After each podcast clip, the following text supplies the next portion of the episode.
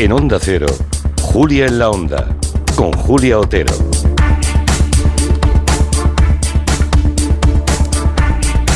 Recuerden la pregunta que ha dejado planteada Orden Mundial Fernando Arancón y Eduardo Saldaña. La pueden responder en Twitter ya, en nuestra cuenta de Twitter. Era cuál de esos países, los tres siguientes que voy a mencionar, han sufrido más cortes de Internet en el 2022.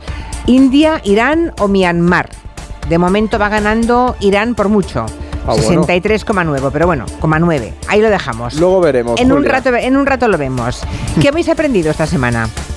Pues mira, yo he aprendido una cosa sobre Disneyland. Disneyland Orlando, Florida, Estados Unidos. Y es que resulta que Disneyland, eh, el parque, que muchos de los entes del Gelo pues habrán estado por allí, em, resulta que desde hace décadas, desde prácticamente la fundación del, parque, tiene autonomía política en el estado de Florida tiene, o sea, legalmente tiene una autonomía para tener su propia policía, sus propios bomberos, sus propios servicios sanitarios y, e incluso una autonomía bastante, bastante generosa para desarrollar sus propias leyes de construcción. Y ahora Ron DeSantis, el gobernador de Florida y este rival que se le presupone que va a tener Trump en las próximas eh, primarias del Partido Republicano, mm. ha revocado esas décadas de autonomía política de Disneylandia eh, por el tema que ha sido bastante polémico de eh, la ley esta de de, no adoctrinar, entre muchas comillas, a los niños en temas, pues al final de tolerancia, LGTB y demás, y están peleados ahora Disneyland o Disney y Ron DeSantis. Un montón de Mickey Mouse reventando un mitin de DeSantis y Prácticamente cosas así, podemos decir que Ron DeSantis ha dado un golpe de estado en Disneylandia. Madre mía. El malo de la peli. Sí, sí, el villano, el villano próximo de la Disney. Bueno, pues seguiremos esto con interés. ¿Y, tú, Edu? Pues yo he aprendido eh, dónde está la granja de peces flotante más grande del mundo. Que bueno, a ver. ¿Peces flotantes la granja flotante? La granja flotante. Es decir, la granja se mueve, por supuesto, no está en un sitio concreto, pero es un barco que pertenece a China y se llama Woxin 1, Julia. Y es, a mí me ha alucinado, ¿eh? Eso tiene como 15 tanques, cada tanque equivale a dos piscinas eh, pues estándar que tenemos en cualquier urbanización normal. Y es capaz de producir 3.700 toneladas de pescado anualmente.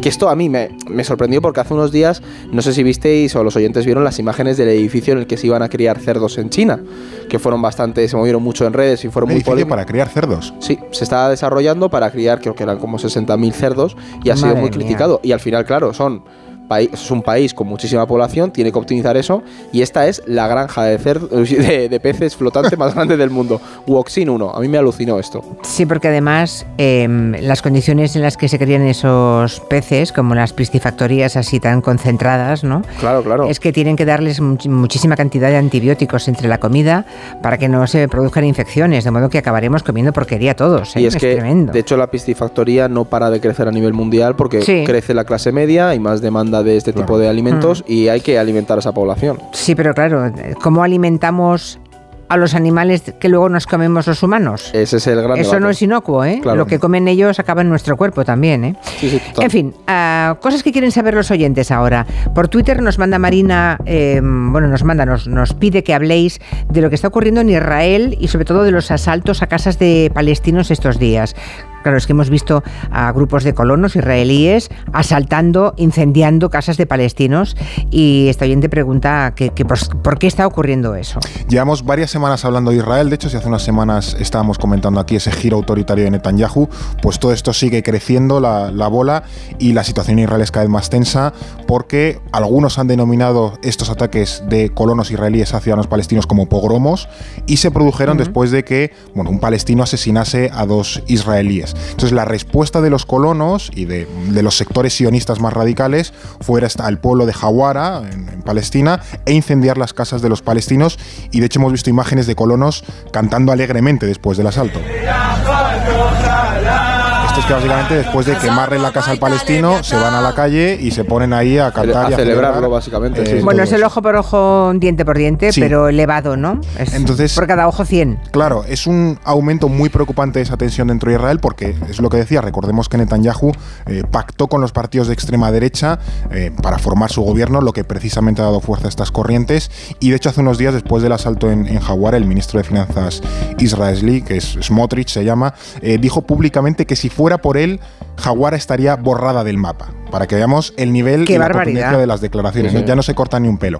Y luego es cierto que he intentado matizarlo, pero este, este señor es el líder del partido sionista religioso, que no es precisamente por su moderación. De hecho, aquí en Gelo hemos comentado que el gobierno de Israel O sea, es es el uno de más los- radical que jamás ha visto el Y país. el más este tío es uno de los más radicales junto Claro. con el Gavir este, sí, sí. entonces lo que más preocupa es que estamos cerca del Ramadán, que será en abril, también del, del aniversario de la, de la Nakba, de la expulsión de los, de los palestinos de, de Palestina, que es el 15 de mayo, y esas fechas son muy importantes, suele haber muchísima tensión y no venimos de precedentes precisamente buenos. Pues no, eh, situación delicada por tanto, Sí. ¿eh? de aquí Sí, a sí, sí. mediados de mayo lo que nos espera mm, no, no va a ser Hay que, hay que estar muy pendientes de, de Israel y la situación en Palestina, Julia, ¿eh? de verdad. Vamos a mirar ahora un poquito a América Latina, concretamente vamos a pararnos en Centroamérica, porque El Salvador también ha sido noticia esta semana. Hemos visto unas imágenes impresionantes de- del traslado de centenares de miles de presos a la macrocárcel que ha construido su presidente, que es Nayib Bukele. Las imágenes son un poco un- una distopía, es un horror. No, no. Dices, en este planeta está ocurriendo esto en este momento. Es verdad que es una medida que ha sido criticada duramente por muchos, pero que en cambio otros tantos, no sé si la mitad más o menos, no lo sé, pero bastantes, la han apreciado. Creo que tenéis que contar, para los que no han visto las imágenes, de qué estamos hablando y contextualicemos toda la situación del Salvador para que nos hagamos cargo. Sí, esto es básicamente que han inaugurado una nueva cárcel en El Salvador, el, el presidente, Como para y han llevado 40.000 allí, personas sí, y han llevado allí a cientos, miles de nuevos presos, todo esto dentro de una operación muy propagandística para que el gobierno se pusiese la, Además, la medalla. las imágenes, Julia, por, para que se hagan una idea los oyentes, son los eh, miembros de las pandillas, que es la Salvatrucha o la Barrio 18, tiene esos típicos tatuajes de la Mara. todo el cuerpo. Y van con unos pantalones blancos, sin camiseta, y los ponen a todos pegados en cuatro... En- en hilera, fila- hile- un patio lleno de hileras de presos. Y todos puestos rodeados de militares. Sí. Entonces, a nivel visual, es muy, muy impactante esas imágenes. Y sí. todo esto empezó hace un año, Julia, cuando el presidente Nayib Bukele declaró el estado de excepción, eso, el 27 de marzo del año 2022. Y esto, eh, esta situación se produjo después eso, de una campaña tremenda de asesinatos que lanzaron estas pandillas, estas maras, donde 87 personas fueron asesinadas pues, por todo el país. Y la respuesta, ya digo, fue el, el estado de excepción. Evidentemente supuso la, la- la supresión de distintos derechos constitucionales básicos y ahí se lanzó una macro campaña de detenciones que ha supuesto el encarcelamiento preventivo, de nuevo, encarcelamiento preventivo de cerca de 60.000 personas. Y, Quédense con el dato, ¿eh? sí, o sea, sí. se detiene a 60.000 personas en El Salvador mm, después de... De manera preventiva, ¿eh? No Sí, ellos, que Los que niños- hayan cometido un delito, pero se les, se les presupone o se les supone preventivamente 60.000 personas Y entre ellos, detenidas. niños de entre 14 y 12 años. Sé que hay más de mil, hay más Sí. de mil detenidos, sí. Sí, pero deja correr a los niños, ¿eh? Claro, claro, es que... No, claro, claro, los, los han encarcelado que preventivamente, claro, que son hasta claro. dos años de cárcel. Claro, sí, sí. aquí no, no, no han hecho ningún tipo de, de miramientos y es que precisamente como los oyentes sabrán, el problema de las maras en El Salvador o en Centroamérica es muy muy serio porque existen sobre todo la, la mara salvatrucha o la, la 18, que es la barrio 18, han sido unos actores centrales en la política salvadoreña, tienen a estos países prácticamente secuestrados a nivel de, Sí, de criminalidad. Jugaban con la violencia. Negociaba si quieres más o menos Eso es, violencia. y chantajeaban a sí. los gobiernos, si me das lo que quiero, la violencia baja, si no me das lo que quiero, la violencia sube. Y Bukele, bueno, se, se ha amparado en los fracasos de los anteriores acuerdos de paz para justificar la estrategia de, de mano dura que ha desplegado. Dicen los acuerdos de paz de El Salvador son un ejemplo para el mundo. No, son un ejemplo para el mundo tal vez de lo que no se debe hacer. No se deben de firmar acuerdos de paz falsos que no le traen ningún beneficio al pueblo, que no le traen paz ni seguridad ni libertad al pueblo, sino que solo le traen más zozobra, más hambre, más muerte y más pobreza. Es Bukele contundente. ¿eh? Sí, supongo sí, que este hombre debe estar muy protegido porque en este momento ah, debe haber miles de personas que quieran asesinarle, ¿no? Claro, es, es un problema evidente que existe en estos países, el conflicto entre el Estado y estos grupos eh, que son prácticamente paraestatales porque tienen su propia sociedad paralela. Pero el problema no está solo en las pandillas, Julia, sino que también Bukele está reforzando esa retórica anti-establishment con la que alcanzó el poder, porque como acabamos de oír, critica la gestión anterior, con bastante razón, todo se ha dicho, pero al final también le refuerza políticamente y ahora mismo Bukele tiene unas tasas de aprobación altísimas. Casi el 90% te diría. Sí, sí. Hay, bueno, hay organizaciones mm, pro derechos humanos que han criticado esta decisión, ¿no? De tener a 60.000 personas, muchos de ellos menores de edad, pero con seguramente historiales a sus espaldas, ¿verdad? Ujú. Porque no son precisamente eh, angelitos esas personas. Pero por otra parte, la sociedad salvadoreña ve con buenos ojos, no sé si toda toda, pero muy buena parte, ¿no? ¿Qué, cómo, ¿Cómo podéis contar esto? O sea, Pues- ¿cómo se está percibiendo esta medida dentro de Salvador? Yo, Julia, o sea, confieso que para mí este es uno de los puntos más interesantes de lo que estamos viendo y que a mí personalmente, además lo he hablado con Fer, en la oficina hemos estado hablando, me genera a nivel personal un debate moral muy serio, porque o sea, vamos a intentar explicar la paradoja de lo que está pasando ahora mismo en El Salvador. ¿no? Ahora mismo nadie niega, Julia, que la estrategia de mano dura de Bukele ha acabado con las pandillas. Sea, y cuando te digo nadie, es nadie, es que ni siquiera... que se arrastraba décadas. Claro, ni siquiera la oposición de Bukele está diciendo que esto no ha acabado con las pandillas. De hecho, el propio Bukele ha hecho referencia a esto. Ahora que están ustedes llevando verdadera paz al pueblo salvadoreño, y no lo digo yo, lo dice la gente. Y no solo lo dicen en las encuestas de opinión locales, internacionales, pagadas por la oposición, todas las encuestas de opinión lo certifican. El 95%, 95% de la población salvadoreña avala nuestro trabajo en seguridad, avala su trabajo. Ahora mismo, Julia, hay un consenso general sobre que la campaña ha desarticulado a las pandillas en El Salvador. Y de hecho, si los oyentes pueden, yo les recomiendo que, que lean el editorial que publicó hace poco El Faro del Salvador, que es uno de los medios de referencia, porque en él, este, este periódico, que es muy crítico con Bukele, afirmaban que la medida ha funcionado y que tras investigaciones por el país, al final se puede concluir que sí que ha habido un cambio y que la gente ha visto cómo su vida ha mejorado, ¿no? Pero bueno, claro, viven más, más tranquilos, ¿no? Ahora, ¿qué se va a hacer a partir de ahora con 60.000 Es que personas ese- detenidas? El problema es esto cómo sigue, ¿no? ¿Cuál es el siguiente paso? Claro, es que ese- ese- ¿Cómo- ese- es que de momento tienen que alimentar a 60.000 personas en claro, las o sea, cárceles. O sea, las condiciones, la cuestión aquí, por ejemplo, el, el debate que hay es que al salvadoreño medio, además yo he tenido debate con, con salvadoreños sobre esto, es que los, eh, los pandilleros les dan igual porque llevan mm, tres décadas sufriendo una tasa de 100 homicidios por cada 100.000 habitantes de media. El un país de a poco más de 6 millones de personas, o sea que tampoco es una cosa muy grande. Claro, y entonces al final lo que, lo que dicen es, eh, tengo que ceder un poco de parte de mi democracia o la libertad teóricamente cuando algo, antes yo ya no tenía una situación en la que pudiera salir a las calles eh, libremente. Claro, hay un debate muy serio dentro de la sociedad eh, salvadoreña porque es verdad que se han restringido derechos constitucionales, pero el ciudadano medio está viendo como la pandilla ha dejado de chantajearle, ¿no? Por lo tanto, es una ci- situación realmente compleja porque en el corto plazo la medida ha funcionado, ha, supues- ha supuesto un shock para las pandillas y demás. Pero claro, por otro, no se sabe cómo puede evolucionar la cosa. Ni el gobierno del propio Bukele, ni las pandillas en sí mismos. Es decir, cada una puede ir hacia un lado. Porque hay expertos, por ejemplo, que señalan que podemos ver una mutación de, las, de las maras, ¿no? Porque los problemas de fondos no se están abordando. Es decir, has metido a 60.000 personas en prisión y a ver qué pasa. Y en el 2000, por ejemplo, en El Salvador hubo una campaña muy grande de detenciones y lo que ocurrió es que las pandillas se organizaron mejor.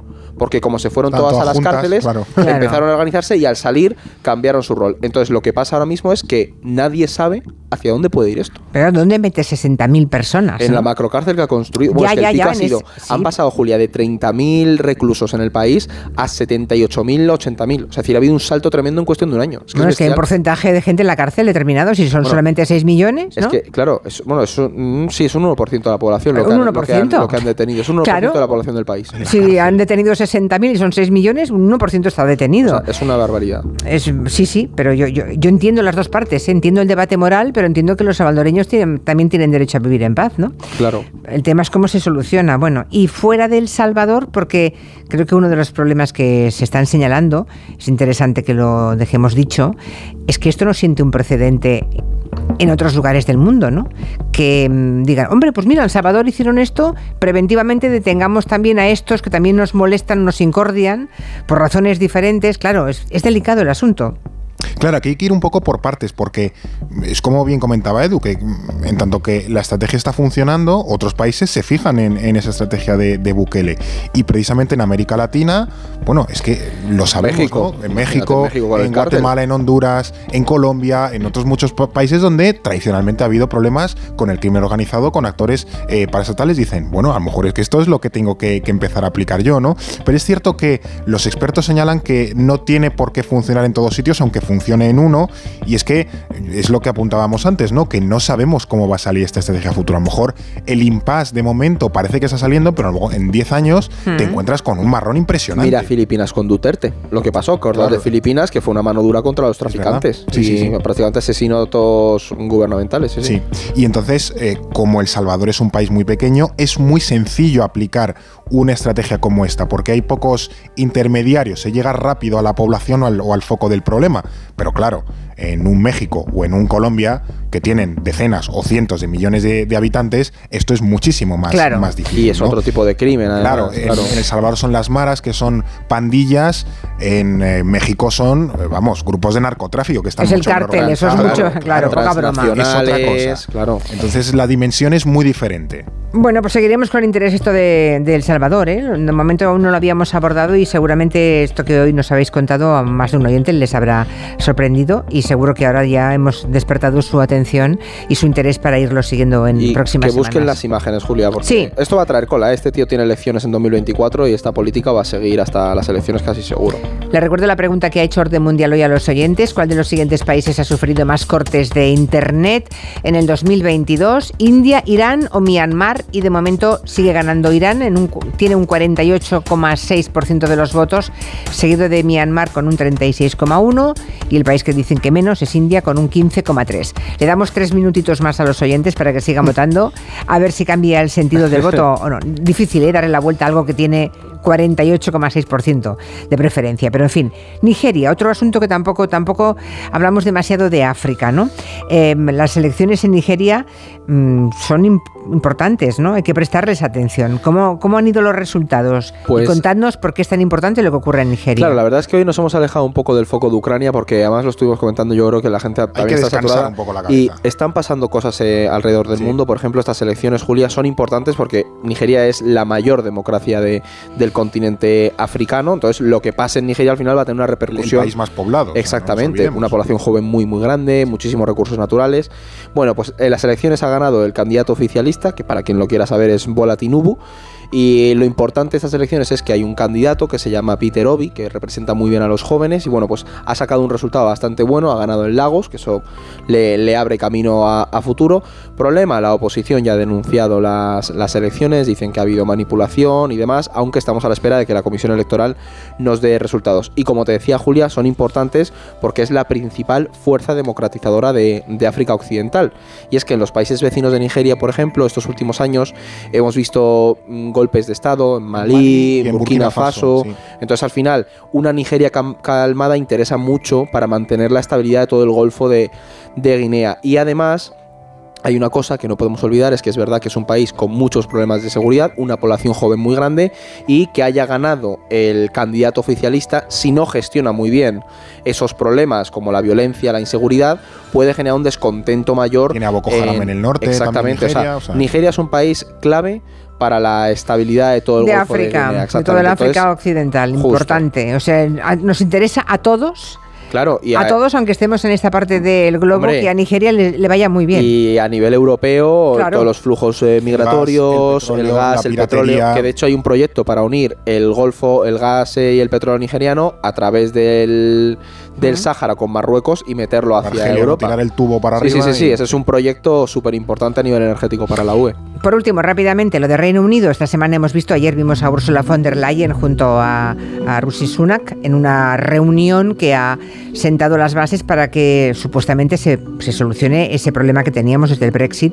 que es la frontera de Irlanda del Norte, porque Irlanda del Norte, eh, eh, bueno, Ha sido un dolor de cabeza en el Brexit. sido- bueno, sí, no, no parecía que esto tuvo- pudiera resolverse y por fin parece que sí. Poco a poco se va desatascando, efectivamente. Lo, es cierto que todavía el pacto tiene que ser aprobado por ambas partes, tanto por el Parlamento británico como por, por el lado europeo, pero es cierto que, como mencionabas, ¿no? el estatus de Irlanda del Norte ha sido el principal escollo barrera en las negociaciones entre el Reino Unido y la Unión Europea, porque hasta ahora mismo el protocolo de Irlanda del Norte eh, dejaba como a Irlanda del Norte como parte del Reino Unido, pero todavía dentro del mercado único de la Unión Europea, precisamente para no crear una aduana entre Irlanda del Norte y la República de Irlanda. Y lo que había era una aduana entre Irlanda del Norte y el resto del Reino Unido.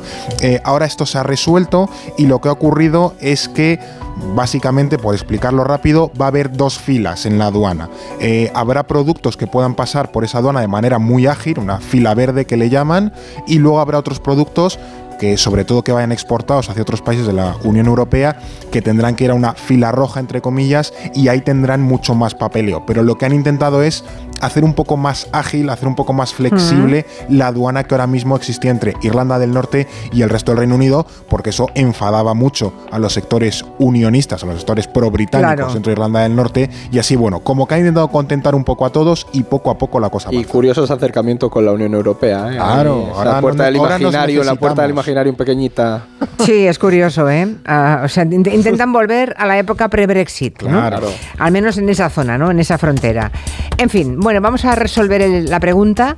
Finalmente la cosa ha quedado igual. Irán lo sigue votando el 48,6%. Cree que es el país que ha sufrido más cortes de Internet en 2022.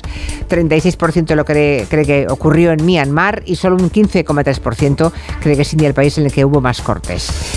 La Ay. respuesta correcta es... Pues a la ver, respuesta correcta es. India.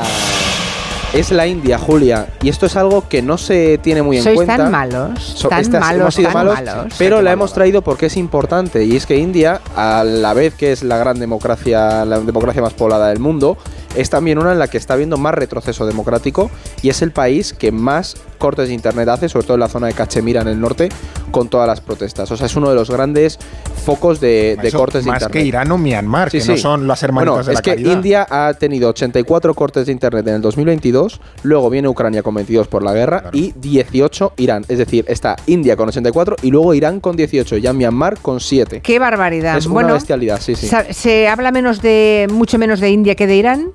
También es verdad que se habla poco de Myanmar, Claro. pero bueno, India ahí están haciendo lo suyo, ¿no?